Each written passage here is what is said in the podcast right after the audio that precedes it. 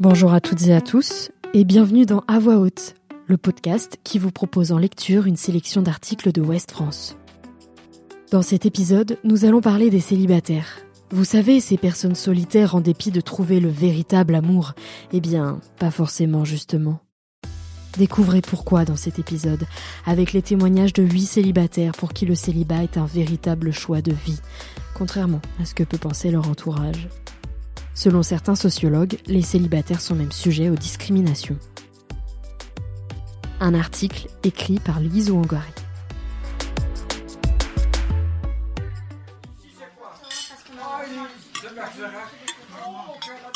Qui dit Noël dit repas de famille. Et cette année, comme tous les ans, les célibataires savent qu'ils n'y échapperont pas. Mais tu essayes au moins les applications de rencontre? Alors, quand est-ce que tu nous présentes quelqu'un? Mais c'est que t'as pas trouvé chaussures à ton pied. Tu verras, tu vas trouver. Ils et elles sont célibataires et fiers de l'être. Mais s'ils sont heureux comme ça, leur entourage ne le comprend pas et dresse devant ces personnes le miroir d'un portrait imparfait, inaccompli ou inachevé. Mais faut-il forcément être à deux pour vivre heureux? Ah bah alors clairement, ils vécurent heureux et eurent beaucoup d'enfants, c'est comme ça qu'on nous éduque. Il faut se marier, acheter une maison et faire deux enfants. Bah, c'est un peu le schéma classique. Et quand on est petite fille, on rêve de faire comme dans les dessins animés où elle trouve son prince charmant. Avec le recul, Carole comprend qu'elle s'est, elle aussi, lancée dans cette quête du prince charmant. Avoir des enfants et fonder une famille, c'était très très important quand j'étais plus jeune. Du coup, je pensais qu'avoir un mari, des enfants et une maison, c'était ça qui rendait le plus heureux. Aujourd'hui, c'est pareil, Carole en est convaincue. Elle est plus heureuse toute seule, avec ses enfants.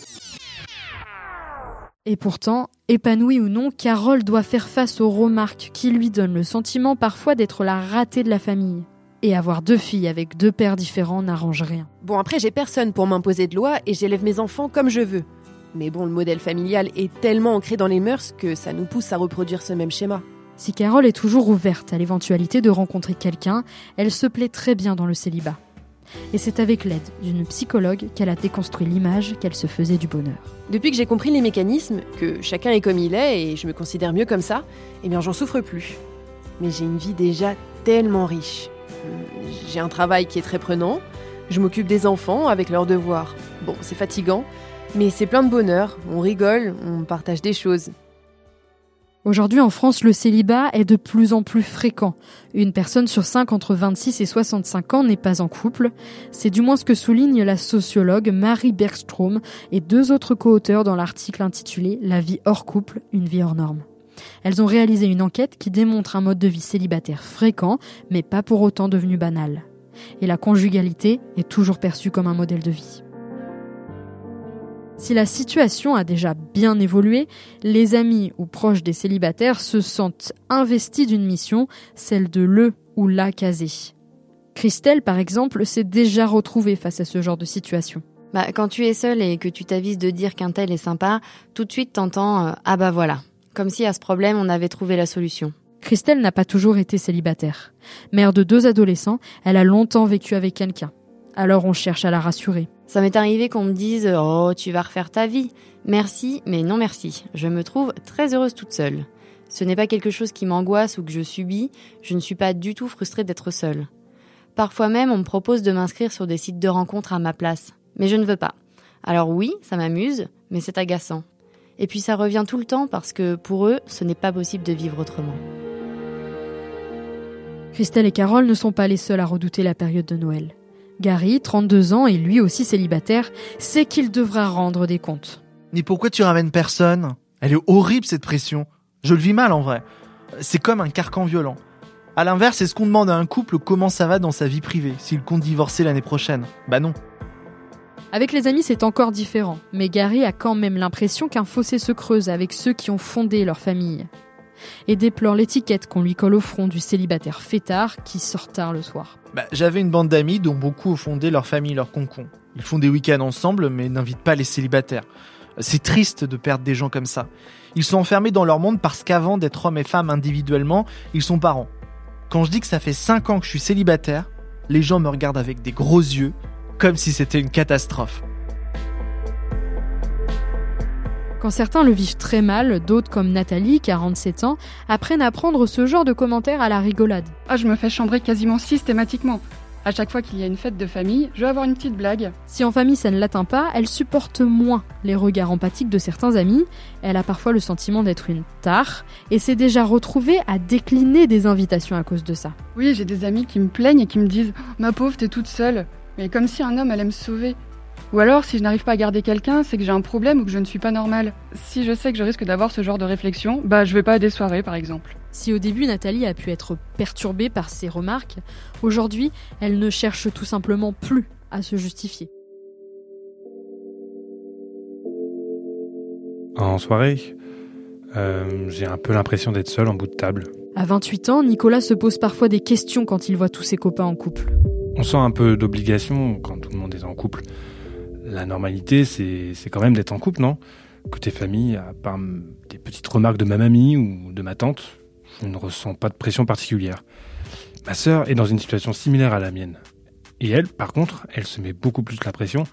Elle aimerait des enfants aussi. Elle est un peu plus âgée que moi, donc il y a peut-être cette pression-là qui joue aussi. Cette pression, la sociologue Marie Bergstrom lui donne un nom.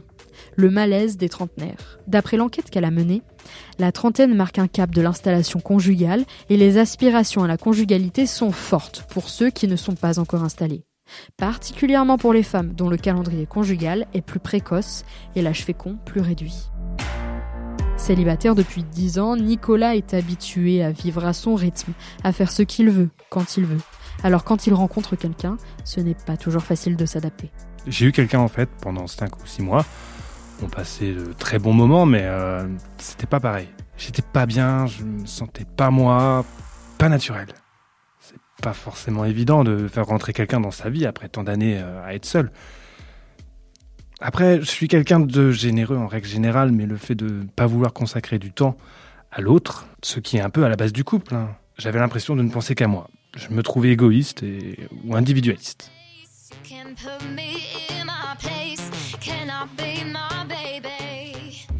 Marie, 34 ans, a longtemps ressenti ce sentiment de culpabilité dans son couple. Après s'être sentie étouffée à deux, elle vit aujourd'hui son célibat comme une sorte de libération. Dès que je faisais des choses toute seule, je culpabilisais. J'avais l'impression de délaisser mon compagnon, de l'abandonner parce qu'il aimait pas trop être tout seul en fait. Donc euh, je me sentais obligée de faire des choses avec lui. Ce week-end, je vais faire une rando à vélo. Je fais des choses que je faisais pas avant le fait de me retrouver seule, bah, ça me permet de réapprendre à, me connaître, à, revivre avec moi-même, à savoir qui je suis en fait.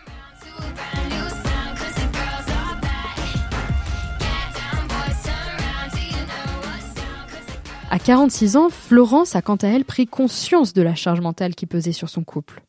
Elle a elle aussi dû renoncer à des activités quand elle était en couple? Pendant les 12 ans où je suis restée avec mon ex, je me suis éteinte à petit feu. J'ai eu l'impression de perdre mon indépendance, de perdre mes libertés. Je me suis en fait retrouvée à faire beaucoup de choses à la maison, à être celle qui travaille, qui fait les courses, puis à préparer la purée pour les enfants, changer les couches. En fait, j'ai fini par faire un burn-out conjugal, quoi. Alors on attend de l'autre qu'il nous dégage un peu plus de temps, qu'il nous laisse pas cantonner à ce rôle de maman et à celle qui gère tout, quoi.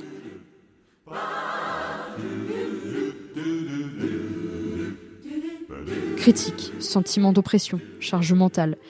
Ces célibataires ont tous une bonne raison de renoncer au couple à deux.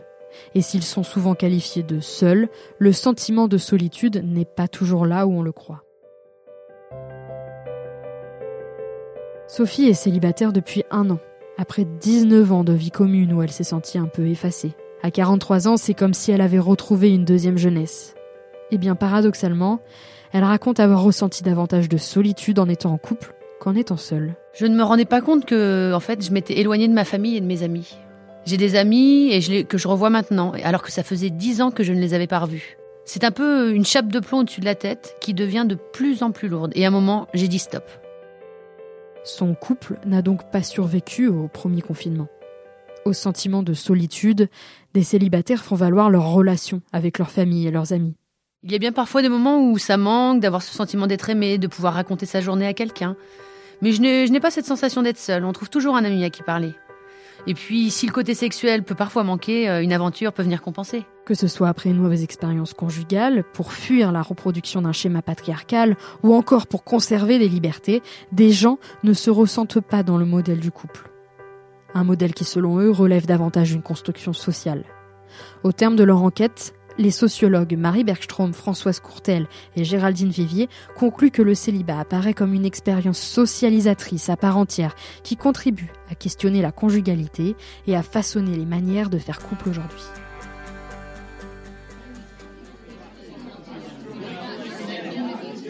À ces questionnements, certains cherchent des réponses. À Poitiers, Coanime des cafés où des gens, y compris des couples, viennent échanger, notamment sur les différentes façons de relationner, un terme de plus en plus utilisé pour inclure la diversité des relations. Ben, j'ai eu pas mal de couples qui ne fonctionnaient plus et qui ressentent le besoin de déconstruire un modèle qui ne leur convient plus. Je constate qu'ils déconstruisent leur rapport à l'appartenance, ils se posent la question de ce qu'ils ont abandonné pour l'autre. Selon lui, les participants appréhendent cette déconstruction loin des clichés qui collent à la peau du célibataire, tels que la peur de l'engagement, une forme d'individualisme ou de consumérisme. Ce qui revient souvent dans nos cafés, ce sont les questionnements autour de l'éthique, de la transparence. Euh, moi, je pense que refuser le modèle du couple, c'est questionner la façon de créer des relations qui sont éthiques et qui prennent en compte le fait de prendre soin de l'autre. Hors du couple, qu'il soit endurci, Vieille fille ou vieux garçon, rêveur, séducteur, égoïste ou juste prudent, les célibataires n'en croient pas moins à l'amour. D'ailleurs, beaucoup affirment que la porte reste toujours ouverte, tant le jeu en vaut la chandelle. Car n'en déplaise aux princesses et princes charmants, le couple a dégringolé de son piédestal.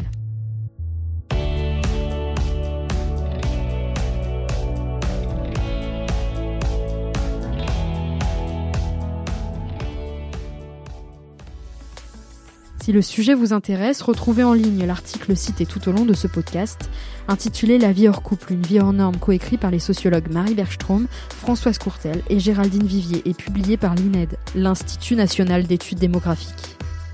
Retrouvez aussi Single Out, comment les célibataires sont stéréotypés, stigmatisés et ignorés et vivent toujours heureux pour toujours. Un livre anglophone écrit par la sociologue américaine Bella DiPolo. Elle-même célibataire, elle a inventé le concept de singlisme ou célibatisme à partir du mot anglais single qui veut dire célibataire pour faire reconnaître la stigmatisation touchant les célibataires. Un mot entré dans certains dictionnaires anglais depuis. Si vous avez aimé ce podcast, retrouvez tous nos articles sur ouestfrance.fr. Retrouvez cet épisode ainsi que nos autres productions sur le mur des podcasts et aussi sur notre application Ouest France. N'hésitez pas à nous mettre 5 étoiles si vous avez aimé ce programme.